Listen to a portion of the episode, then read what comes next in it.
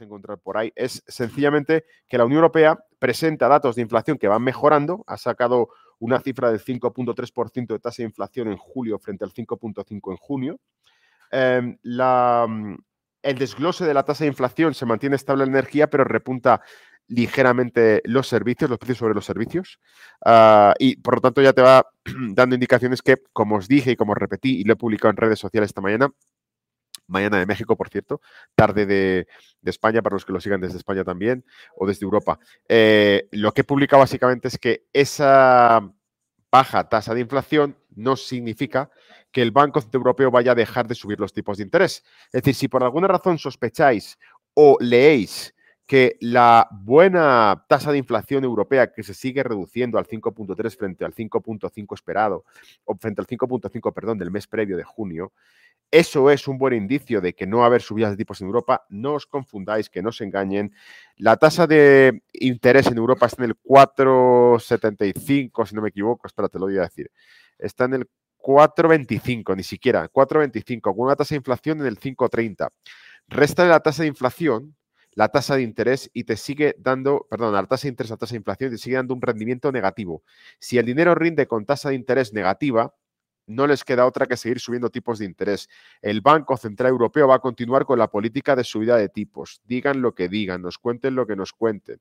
Pero lo peor de todo es que va a continuar con la subida de tipos en un contexto de recesión, lo cual me lleva a que te comente la siguiente noticia. Y es que eh, Polonia es ya el tercer país, y estamos hablando del top de las economías europeas. Alemania, recesión. Francia, camino va porque tiene un déficit brutal.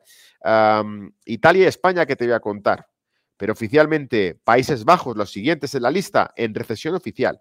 Y ahora Polonia presenta datos de producción descendientes en contracción por cuarto mes consecutivo.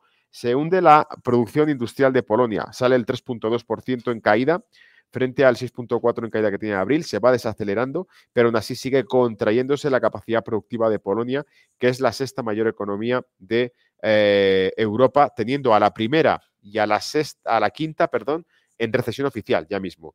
Queda por salvarse Francia, España e Italia. Y Francia, España e Italia han sido las tres economías más sensibles durante las épocas de las anteriores crisis europeas en 2012, cuando las primas de riesgo se disparaban, las que fueron ya a la cabeza fueron las de Italia y España, a la par, un poco por encima de la de Italia que la de España, pero Francia iba de cabeza detrás de ellas, porque Francia tiene un desajuste fiscal importantísimo del calibre parecido al de España, aproximándose a ellos, ¿vale? Con una pública también muy extendida.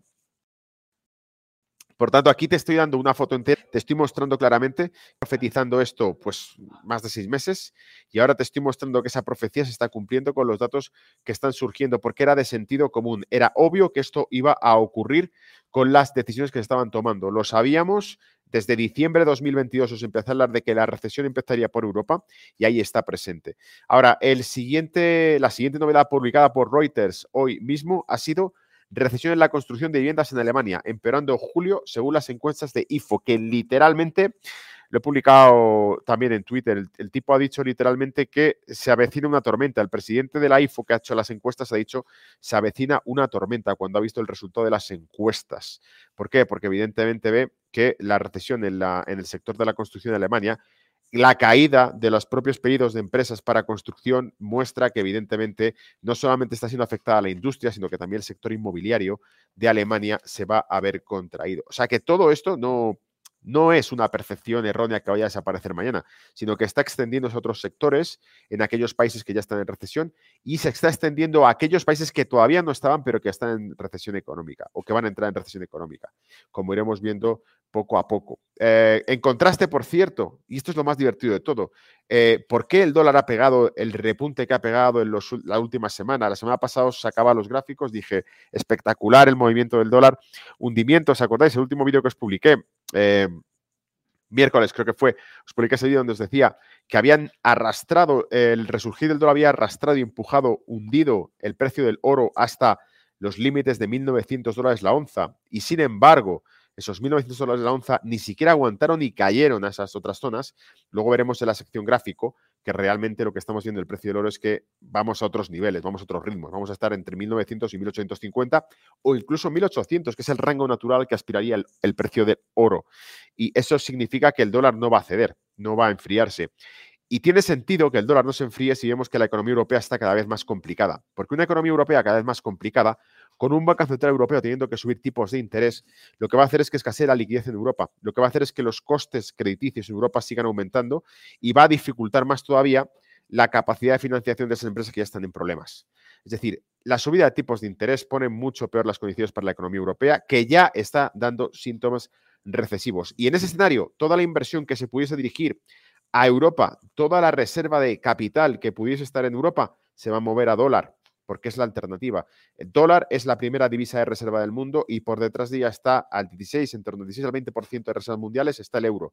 No alcanza ni siquiera un segundo ese segundo puesto, pero no hace ni sombra, no alcanza ni el 50% de reservas de dólar. ¿Qué pasa? Que parte de esas reservas que se habían alcanzado el 20% disminuirán porque se irá parte del capital hacia dólar, de nuevo, activo refugio, caída del rendimiento del bono a 10 años, que es otro tema más que podríamos hablar. Eh, en los próximos vídeos esta semana. Porque, por cierto, esta semana uno de los temas fundamentales estrella va a ser precisamente eh, la reunión eh, de Jack Halls, donde estarán los, los G7, los banqueros centrales de Occidente, que mueven mercado, que dan volatilidad porque ya la dieron el año pasado. Vamos a ver que cualquier comentario que nos lancen va a poder alterar las cosas. Lo va a hacer probablemente. Veremos volatilidad en el oro, veremos volatilidad en el dólar y sin duda alguna veremos también volatilidad en el euro dólar, por ejemplo. Y eso se trasladará, eh, se metabolizará en la equity veremos que el Standard Poor's también se mueve con respecto a esto y que la renta europea también. Renta europea que además está en recesión, como os dije y como os pronostiqué con los gráficos que fuimos publicando hace ya, desde hace tres, cuatro semanas, fui publicando alerta, atención, eh, pautas laterales, movimientos eh, de impulso alcista terminándose, pautas de agotamiento, todo esto lo fui publicando, lo tenéis ahí, quien seguís el reporte lo sabéis de sobra. Ah, y ahora estamos viendo que se está manifestando por completo todo lo que íbamos viendo en ese momento. Y es solo el principio. ¿Por qué? Porque los objetivos que tenemos marcados nos muestran que las correcciones que hacen, en este caso, ese mercado, van a ser mucho mayores, ¿vale? Decía, Black Holes perdón, Jack Halls, ah, el meeting que tenemos eh, en este caso de Jackson Hole eh, con los banqueros centrales del G7, los banqueros centrales occidentales. Pero al mismo tiempo, un evento que solapa eh, el Jackson Hole es la conferencia PRIX de Sudáfrica, donde ya os dije que uno de los rumores que se trataba, o que se lo saqué aquí en el reporte, fue precisamente la posibilidad de que se presente una moneda mundial respaldada por oro para eh, servir como antídoto a las reservas de dólares para África, para Asia, para América Latina. El, tiempo del petrodólar terminó en el sentido en que China ya está creando toda una infraestructura, no la está creando ahora, lleva años creándola y ahora se empieza a manifestar. La inversión que ha hecho China en África, en América Latina, en sus países vecinos incluso en Europa, se está manifestando ya en que los intereses, los flujos de interés empiezan a cambiar. Si los BRICS presentan algo como esto, será como dijo Janet Yellen, la presidenta del Tesoro estadounidense, dijo que sería una muestra de hostilidad hacia Estados Unidos presentar una moneda mundial respaldada por oro. ¿Por qué es una muestra de hostilidad?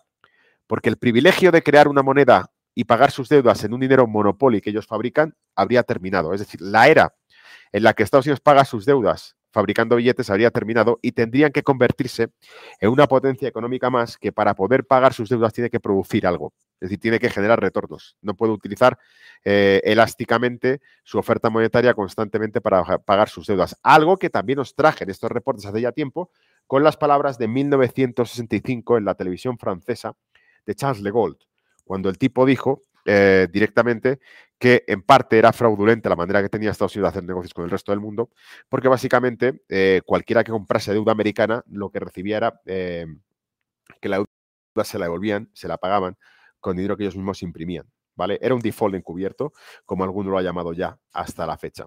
Bien, este es el resumen un poco de cómo está el panorama con todo. Creo que te he contado los datos de Polonia, los datos de Alemania, los datos de la zona euro en cuanto a inflación.